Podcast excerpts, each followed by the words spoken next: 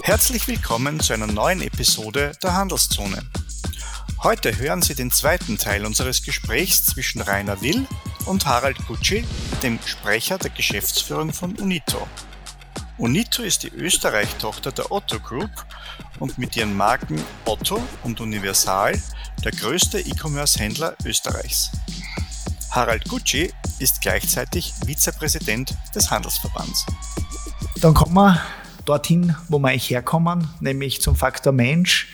Wir im Handel sind beschäftigungsintensiv, wollen das on- und offline bleiben, ähm, haben 615.000 Angestellte und Beschäftigte insgesamt in unserer Branche. Derzeit haben wir aber äh, eine Arbeitsmarktherausforderung, Arbeitskräftemangel. Wir suchen allein im Handel 20.000 Beschäftigte, trotz Überzahlung, trotz Zuschlägen, trotz all der Möglichkeiten. Wie geht es euch damit und was bräuchte der Standort Österreich, damit sie arbeiten, offenbar wieder mehr auszahlen muss, dass Leute dann auch gern wieder Geld verdienen und sich was aufbauen können. Wie geht es uns damit? Es ist ein War for Talents. Also man muss wirklich schauen, dass man gute Talente bekommt. Was tun wir? Wir holen uns viele Trainees, Leute direkt von den Universitäten. Du kriegst kaum Leute mit Erfahrung, die passen und auch finanziell in eine Struktur reinpassen. Deshalb müssen wir schauen, dass wir über Mundpropaganda attraktive Jobs, hohe Flexibilität, hohe Möglichkeiten, Spaß an der Arbeit Menschen bekommen. Es gelingt auch, aber es ist schon wirklich schwierig, Jobs zu besetzen. Auf der anderen Seite ist es ja eine hervorragende Situation für, für Menschen. Sie können auswählen. Ich noch mein Studium, Betriebswirtschaftsstudium und, und, und ich war einer der Besten und trotzdem war das damals so. Wir waren die Generation No Future, hat die geheißen. Da waren alle vor dir in neuen Jobs und du hast selbst als Akademiker ganz schwer einen Job gekriegt. Und, und dann hat man zu uns noch gesagt, no, Generation No Future, weil du kriegst keine Jobs und wenn du das kriegst, äh, schlecht bezahlt. Und so heute äh, können sich die Leute Jobs aussuchen und die werden sich heute halt für jene Unternehmen entscheiden, die innovativ sind und die auch äh, den Menschen viele Möglichkeiten geben. Und da punkten wir, wir machen einmal Mitarbeiterbefragungen und wie zufrieden sind die Leute. Und wir haben so 50-50-Regelung, Homeoffice und, und Büro. Und also es gelingt uns, aber es wird auch in Zukunft schwierig bleiben, weil die 3Ds in Kraft sind und einer der 3Ds heißt Demografie und das heißt, der demografische Wandel, äh, dass immer mehr Leute in Pension gehen und immer weniger nachkommen. Und damit ist es ein War for Talents am Markt die 32 Stunden mit Vollbezahlung, die gefordert werden, ist das der sinnvolle Weg, um einen Arbeitskräftemangel zu bekämpfen oder hast du 21 Prozent mehr Gehalt bei gleicher Leistung? Also ich, ich verstehe das gar nicht, wie man sowas zur jetzigen Zeit fordern kann. Wir haben nicht zu viele Arbeitskräfte, wir haben zu wenig. Wir haben ein Wohlstandsproblem. Die Menschen haben zu wenig Geld, um sich Dinge zu kaufen. Und dann sollte es mit einer Arbeitszeitverkürzung um, sagen wir, 15 Prozent besser werden. Ich finde, da sprechen drei Gründe dagegen. Das erste ist, es wäre wirtschaftlicher Selbstmord. In Österreich, die, wir haben 20 Prozent Inflation. Die Gewerkschaften machen das sehr gut und sehr stark, dass die Realeinkommen auch um die Inflation steigen. So, aber wir haben dann auf einmal 20 Prozent mehr Kosten. Weder Amerika noch China hat das. Die, die haben keine hohe Inflation noch mehr. Äh, Amerika 4 Prozent, China hat de facto 2 Prozent Inflation. Die haben diese Inflation nicht. Unsere Produkte werden teurer und irgendwann haben wir keine Jobs mehr bei 15 Prozent Arbeitslosenverkürzung. Aber es ist nicht nur wirtschaftlicher Selbstmord, sozialer Selbstmord. Wo ist denn der Busfahrer? Wo sind denn die Krankenschwestern, die Pflegerinnen für unsere älteren Menschen? Wenn wir da überall die Arbeitszeiten um 15 Prozent verkürzen, äh, dann, dann muss man aufpassen, wenn man in ein Krankenhaus kommt, ob das überhaupt offen ist. Also wie man sowas fordern kann, ist mir ein Rätsel aber es ist auch mentaler Selbstmord, weil Arbeit soll auch Selbstverwirklichung sein, soll Spaß machen, soll die Möglichkeiten geben. Und durch das Homeoffice beispielsweise, das ist ja sowas wie indirekte Arbeitszeitverkürzung. Also ich kann die jetzige Diskussion überhaupt nicht nachvollziehen. Sie ist ja völlig irrelevant und wirklich dumm geführt. Ich kann es nicht anders formulieren. Ich will aber auch sagen, jeder kann es im Leben selber aussuchen. Wir Teilzeit arbeiten, will er vier, vier Tage arbeiten. Das kann ja jeder für sich selber entscheiden. Das ist ja gut so. Und ich gehe her und sage, die künstliche Intelligenz wird uns wahrscheinlich pro Jahr und top irgendwie 0,4 Prozent Punkte mehr Bruttosozialprodukt bringen.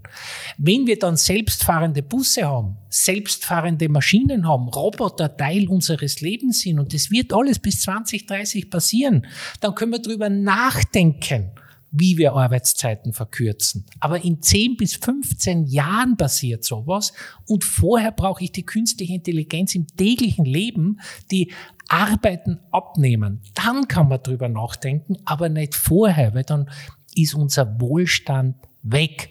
Und deshalb diese politischen Diskussionen stark geführt von einer Partei, die, die, die halt, äh, sagen wir mal, 600 Wählerstimmen nicht richtig ausgezählt hat. Und glaubt, dass in der Filiale ein Goldesel steht, der dann. Äh, der Geld verdient und, und, und, und natürlich auch vom ÖGB, die immer wieder Themen brauchen äh, nach vorne. Aber man soll die Leute nicht für dumm erklären. So, das kapieren die Menschen und verstehen sie auch. Und es wäre halt gut, wenn diese Organisationen nicht die Arbeit als den Feind auserkoren haben, sondern einfach sehen, dass Arbeit genau frei macht, oft das beste Mittel gegen eine Teuerungskrise ist und damit auch, wenn man zurückblickt auf die Nachkriegsgeneration, man die Hände einmal aufkrempeln muss mit Reformen von der Politik, dass man wieder gemeinsam vorankommt und global wieder Rolle spielt. Arbeit muss Spaß machen. Arbeit ist Selbstverwirklichung. Äh, also da, da reden wir immer Lifetime Balance, die soll schon stimmen nehmen, aber mein, mein Vater hat 60 Stunden die, die Woche gearbeitet und war durchaus zufrieden. Äh, ich arbeite auch viel, aber wir, wir haben 38,5 Stunden Arbeitszeit. Und die, die es probiert haben, Frank erreicht zum Beispiel. Die haben ja die Arbeitszeit auf 35 Stunden verkürzt. Die Konsequenz war, die industrielle Substanz hat sich halbiert. Die hatten einmal 22 Prozent Industrie am Bruttosozialprodukt, jetzt 11 Prozent. Und die haben von, diese französischen Verhältnisse kommen von irgendwo. Weil wenn Menschen dann zu wenig Arbeit und Einkommen haben, werden Straßen unsicher und das führt zu Aufständen und das führt auch zu einem Sicherheitsbedürfnis. Definitiv. Und wenn man immer mehr Arbeitszeit einschränken möchte, dann wird das oft pauschal diskutiert, aber es gibt halt auch Branchen, wo es Offenhaltepflichten gibt, wie in Shoppingcentern oder Öffnungszeiten vorgaben anhand von Gesetzen.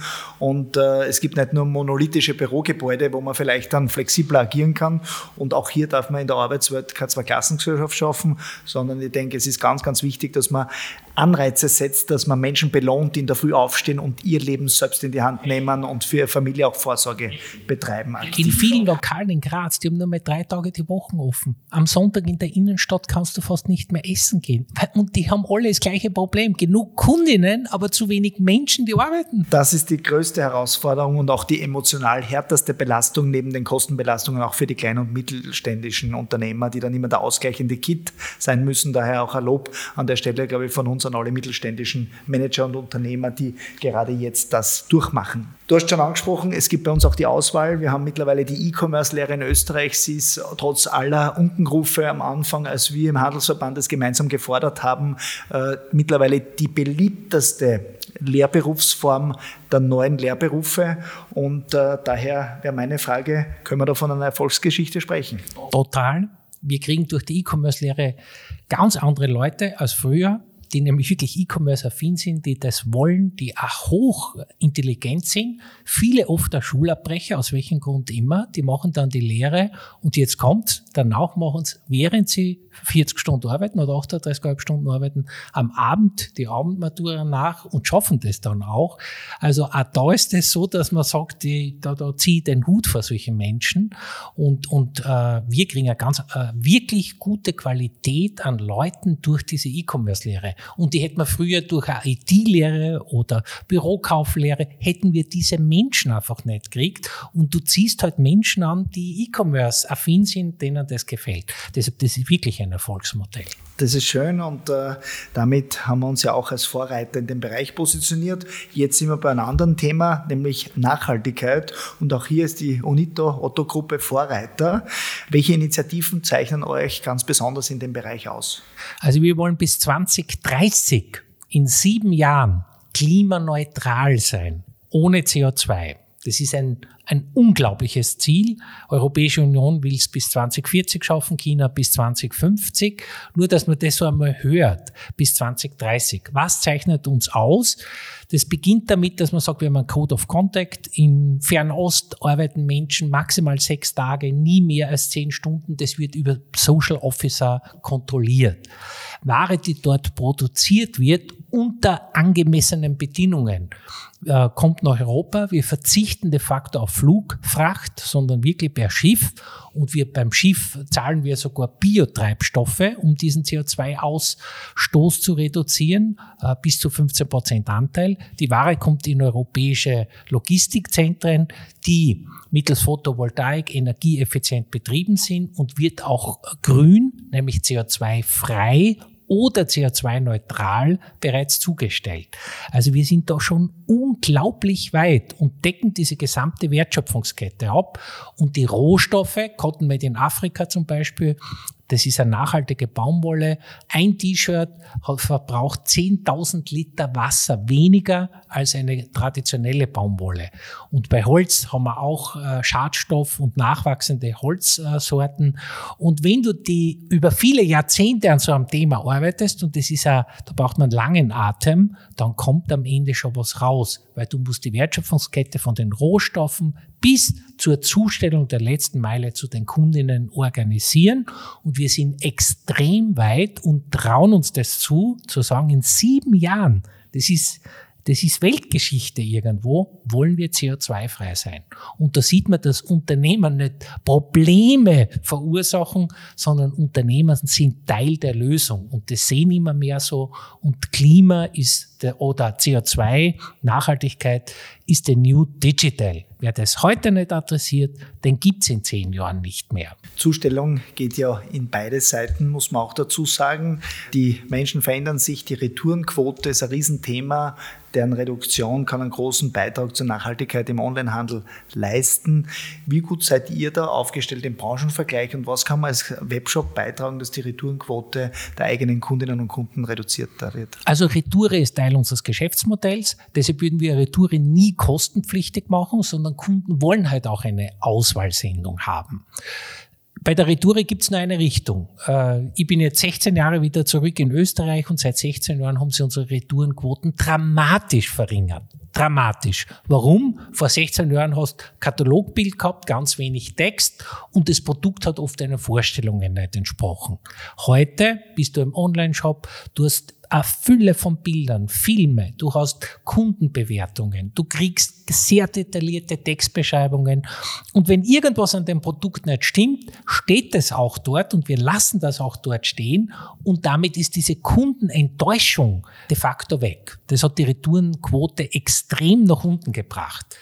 Zweiten Faktor, den wir noch haben, ist natürlich auch, dass Kundinnen immer nachhaltiger werden. Wenn die mehrere Produkte bestellen, äh, geht so ein Fenster auf, ein Pop-up-Fenster, dann steht, liebe Kundin, willst du wirklich zwei Größen und zwei Farben? Und 30 Prozent reduzieren das dann. Also Kunden selber werden immer nachhaltiger. Und der dritte ganz große Punkt, der uns nach vorne noch helfen wird, ist natürlich der Einsatz von digitalen Möglichkeiten, künstlicher Intelligenz. Deshalb auch nach vorne wird die Retourenquote immer immer weiter sinken. Und ich glaube durchaus auch, dass wir davon noch mal reden können, in zehn Jahren wird unsere Retourenquote sich um noch einmal ein Drittel, 33 Prozent reduzieren. Und das ist wie eine Fieberkurve, einmal geht es ein bisschen rauf, dann wieder mal ein bisschen runter, aber die Richtung ist ganz eindeutig. Retouren sinken, Kunden werden immer besser informiert und entscheiden immer qualifizierter. Danke auch für die Rückmeldung. Hochinteressante Einblicke, auch für, glaube ich, alle Partner entlang der Wertschöpfungskette des Onlinehandels, wie sich das weiterentwickeln wird. Gütezeichen spielen ja auch eine große Rolle bei der Kundenentscheidung, gerade zu Zeiten, wo äh, viel Fake-Produkte kursieren. Das Trustmark Austria des Handelsverbandes beispielsweise, also geprüfter Shop, äh, spielt da vielleicht für manche eine Rolle, dass man weiß, okay, hier kann ich kaufen. Äh, wie siehst du die Rolle der Gütezeichen? Und zum Zweiten, wenn nur gemietet vermietet wird. Auch das Mieten statt Kaufen ist ein starker Trend. Wie hat sich der entwickelt, die zwei Dinge? Ja, Mieten statt kaufen, wir hatten das im Angebot, war eine Zeit lang ein totaler Megatrend und irgendwann haben sich die Kunden vor allem während Corona davon wieder verabschiedet, weil da wollten sie die Produkte besitzen und haben, sie waren zu Hause und immer zu Hause und sie wollten es de facto weniger mieten. Kann sich wieder ändern, aber das hat sich durch Corona, hat das Mieten statt Kaufen eigentlich einen, einen herben Rückschlag bekommen. Äh, das zweite ist, Gütesiegel sind schon sehr, sehr wichtig, äh, finde ich. Gerade für kleinere Online-Shops oder für Shops, die man so nicht so gut kennt. Bei uns weiß jeder Kunde oder Kundin, äh, wenn mir was nicht passt, retourniere ich. Ich zahle erst dann, wenn mir die Ware gefällt. Dann habe ich schon einen anderen Zugang. Aber gerade für Shops, die bei der Bestellung auch das Geld einziehen, sind solche Themen extrem wichtig und deshalb finde ich gefälschte Gütesiegel wirklich bedenklich. Es gibt aber immer mehr, die gegen Geld solche Gütesiegel zur Verfügung stellen und da muss man wirklich aufpassen. Handelsverband kann man vertrauen, es gibt auch einige andere, aber da muss man wirklich vorsichtig sein. Ja, fein, dann kommen wir noch zum Abschluss zu den Zukunftsthemen. Viele sind ja schon angesprochen worden, aber kann immer wieder nur sagen, kaum ein Unternehmen hat so eine Transformation durchlaufen mit einer Kompetenz vom Distanz- und klassischen Versandhandel, vom Otto-Katalog hin zu ähm, Versandhändlern, Online-Händler. Jetzt äh, ist natürlich die Plattformökonomie in aller Munde. Ihr geht auch verstärkt den Weg Richtung Marktplatz. Wie kann man sich vorstellen, wie die nächsten Jahre bei euch verlaufen werden und wie läuft es mit dem Marktplatz? Also äh, es wird immer mehr Angebot für Kundinnen geben äh, im Online-Shop und Kundinnen werden alle Produkte online kaufen. Es gibt de facto keine Tabus mehr. Die kaufen alles. Die weltweiten E-Commerce-Umsätze sollen in den nächsten vier Jahren wieder um 50 Prozent steigen, selbst im Dachraum um 35 Prozent steigen. Alle Unternehmen werden digitaler und bieten auch digitale Angebote. Plattformökonomie ist aber schon was ganz eigenes. Viele machen Plattformen. Ähm, es wird aber bei Plattformen immer nur ganz wenige Gewinner geben und große geben. Und deshalb hat eine Plattform per se ist nicht für jeden das Allheilmittel. Eine Zeit lang hat jeder glaubt, er muss auch eine Plattform werden. Das funktioniert auf Dauer nicht. Da wird es nur wenige große geben, die wirklich überleben. Und diese Plattformökonomie lebt von dieser sogenannten liegenden Acht, nennt man das. Man hat eigene Sortimente in der Regel und bietet auch Sortimente Dritter an und daraus entsteht so ein Zyklus, der noch selber nach oben geht. Immer mehr Sortiment lockt mehr Kunden an, immer mehr Kunden lockt mehr Sortiment an und irgendwann habe ich eine Größenordnung, die relevant ist. Die Otto Group könnte das auch machen. Deshalb, wir fokussieren auch in Teilbereichen auf die Plattform. Aber trotzdem wollen wir keine Plattform sein, die alle Sortimente reinnehmen, sondern es ist eine vorselektierte Plattform. Wir sind in gewissen Sortimenten ganz stark und Marktführer und dort bauen wir tiefe Sortimente an, wollen wir jedes Sortiment haben und wir wollen nicht eine Plattform für alles sein. Das wird für uns keinen Sinn ergeben. Klare Positionierung. Wenn man noch ganz kurz über die künstliche Intelligenz äh, zu sprechen kann, was die Prozesse betrifft.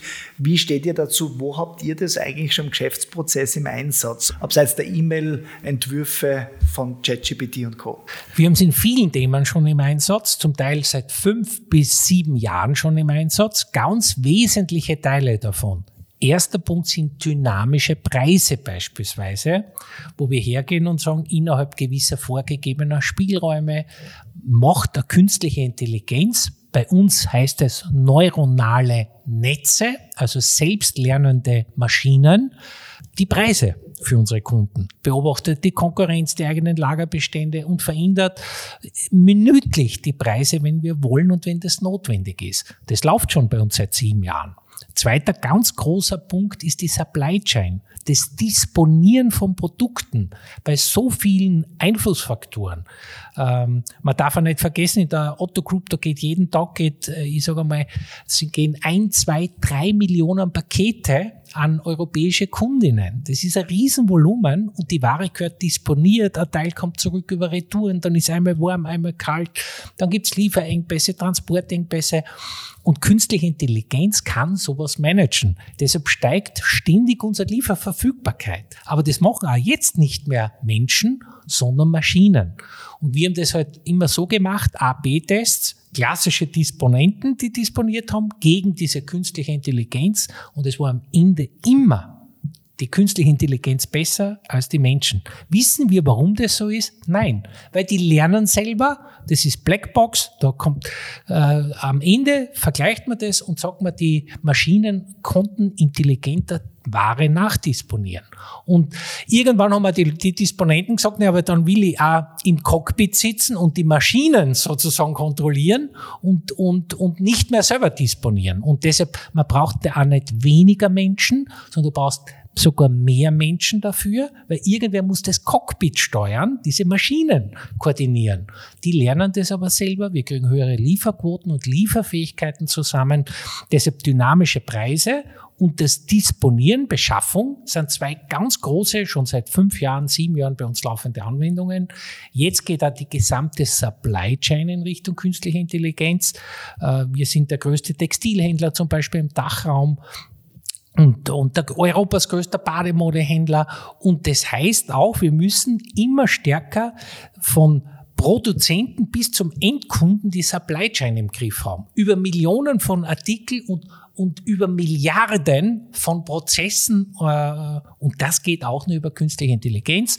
Und in Zukunft wollen wir es halt so steuern, dass wir wissen, äh, auf welchem Schiff ist welcher Artikel für welchen Kunden, um die Kundinnen auch entsprechende gute Auskünfte zu geben. Und für uns ist ein Anwendungsgebiet der künstlichen Intelligenz sogar unendlich weit.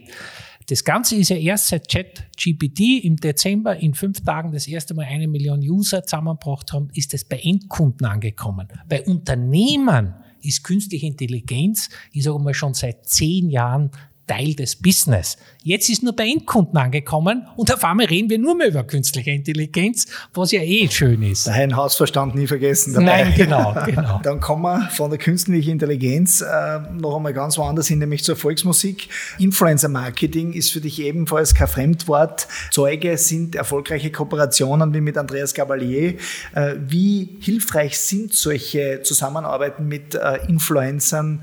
Die natürlich neben Freunden und Familie mittlerweile durch den digitalen Zauberstab äh, enge Vertraute der Kundinnen und Kunden geworden sind. Er ist total wichtig. Wie der Andreas da mal so eine kleine Moden, Trachtenmodenshow mit ein paar Models gemacht, da war er, hat einen Live-Einstieg im Handy gemacht und äh, da macht er einen Live-Einstieg, ein, zwei Minuten, erklärt es und danach hat er 200.000, 300.000 Likes und irgendwie 10.000 Kommentare und dann fotografieren sich Kundinnen und sagen, sagen, äh, die Andreas Gavalier-Kollektion ziehe ich an und zeige ich. Und damit kommst du in, in neue Zielgruppen rein. Und das ist so der Vorteil dieser Influencer. Deshalb Influencer-Marketing ist Teil des Marketingkonzepts. Das alleine wäre zu wenig, aber so als ein Baustein eines umfangreichen Marketingkonzepts ist sowas schon notwendig und gut und ist wieder so ein Zeichen der Regionalität. Trachten Österreicher verkleiden sich nicht, die Deutschen verkleiden sich ja immer, die Österreicher ziehen Trachten an, weil es ihnen gefällt. Dann sage ich Danke, lieber Harald, für die vielen Bausteine des Erfolges, äh, die du uns heute hochkompetent illustriert hast, für dein umfassendes Know-how aber eben auch für deine Pionierarbeit im Handelsverband, die du lange auch vor meiner Zeit geleistet hast. Und äh, ich wünsche mir als Vertreter des Handelsverbandes, dass du noch viele, viele Jahre im österreichischen Onlinehandel die leitenden Rollen und Fäden in der Hand haben wirst, denn du bist für uns ein Aushängeschild und äh, ich danke dir für alle Einblicke. Danke, Rainer, hat Spaß gemacht. Dankeschön. Danke. Und alle Hörerinnen und Hörer unbedingt dabei bleiben. Wir freuen uns schon auf die nächste Session.